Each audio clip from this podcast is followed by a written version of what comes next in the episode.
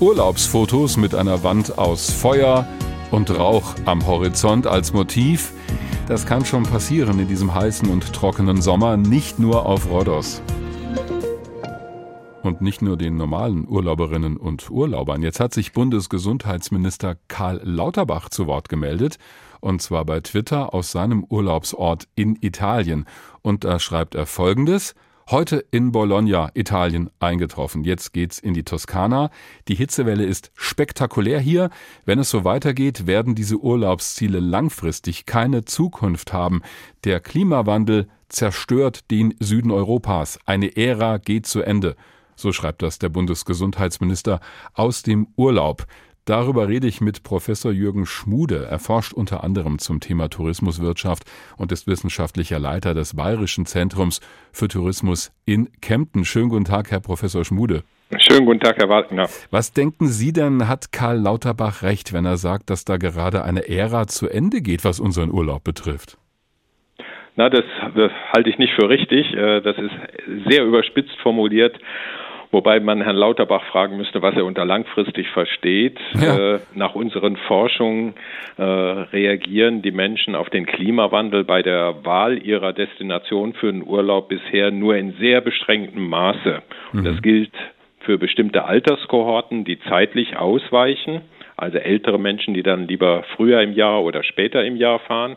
Und das gilt insbesondere für den Wintersporttourismus, äh, weil der Schneemangel dann zwingt, andere Destinationen zu wählen. Da höre ich raus, der Mensch an sich ist träge. Der Mensch weist eine hohe Persistenz auf, was sein Urlaubsverhalten angeht. Auch schön. So, so würden wir das äh, formulieren. Es gibt eine Kontinuitätshypothese dazu, die sagt, einmal angelerntes Verhalten äh, ist schwer zu verändern. Und dazu gehört auch das Urlaubsverhalten. Das ist sehr interessant, denn wenn ich sehe, deshalb habe ich so ein bisschen auch geschmunzelt als Sie über den Begriff langfristig gestolpert sind. Wir sehen ja jetzt diese Auswirkungen. Ich meine, in Griechenland auf Rhodos, da werden 20.000 Leute weggebracht aus den gefährdeten Regionen, weil es da einfach nur noch brennt. Also eigentlich ist es gar nicht mehr langfristig, sondern es passiert ja schon, dass sich da jetzt was verändert. Da verändert sich jetzt was. Und wir reagieren auch darauf, wenn wir persönlich äh, das als Bedrohung empfinden, aber nicht in der Form, dass wir auf Reisen verzichten, sondern gerade Warmwasserziele wie Rhodos 1 ist, sind relativ leicht austauschbar. Und etwas salopp formuliert ist es dem Touristen eigentlich egal, ob er auf Rhodos äh, Urlaub macht oder in die Türkei, nach Spanien oder nach Frankreich fährt. Oh, sind wir wirklich so einfach gestrickt? Äh, ja. Hm. Also wird es dann Länder geben, wenn wir das mal weiter denken, oder Regionen auch in Europa, die für den entspannten Sommerurlaub einfach nicht mehr geeignet sind, weil da halt jeden Sommer irgendwas passiert, was nun für einen Urlaub überhaupt nicht dienlich ist. Ja, jetzt haben wir eine gewisse Variabilität ja auch beim Klima. Mhm. Äh, es wird also nicht jedes Jahr so katastrophal aussehen, genauso wenig wie wir immer schlechte Winter haben, sondern wir werden auch zwischendrin gute Winter haben. Und äh, die Touristen haben ein relativ kurzes Gedächtnis.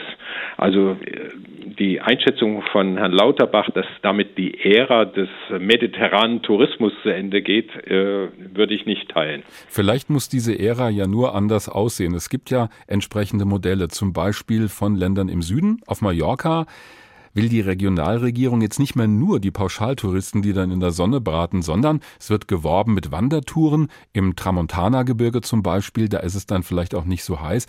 Die wollen so einen milden Tourismus da etablieren und das ist politisch gewollt. Ist das so ein Weg in Ihren Augen, dass auch versucht wird, von der Politik eine andere Art von Urlaub zu propagieren?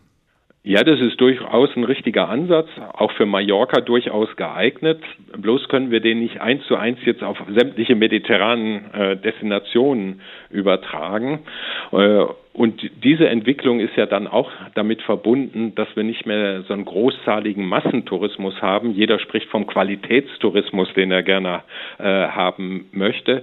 Und da muss wirklich jede Destination für sich entscheiden, äh, in welche Richtung sie zukünftig marschieren will, welche Gäste sie äh, anziehen will.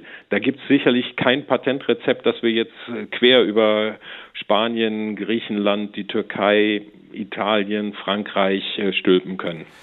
Aus Ihren Forschungen und aus dem, was Sie auch so hören, können wir eine Schlussfolgerung daraus ziehen, dass die Länder im Süden sich vielleicht irgendwie anpassen müssen, aber dass die im Norden sagen, ja wunderbar, da kommen die ganzen Badeurlauber halt zu uns.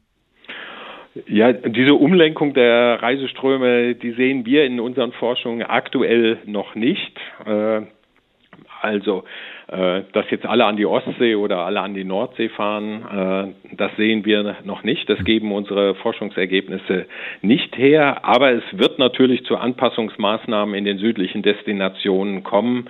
Äh, das ist auch teilweise schon zu beobachten, wenn Sie in Städte am Mittelmeer gehen, wo massiv Wasserflächen geschaffen werden, wo massiv Beschattungsräume äh, gesch äh, geschaffen werden.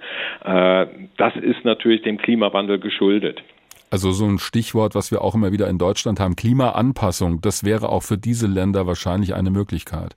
Äh, das ist zumindest das, was wir beobachten können.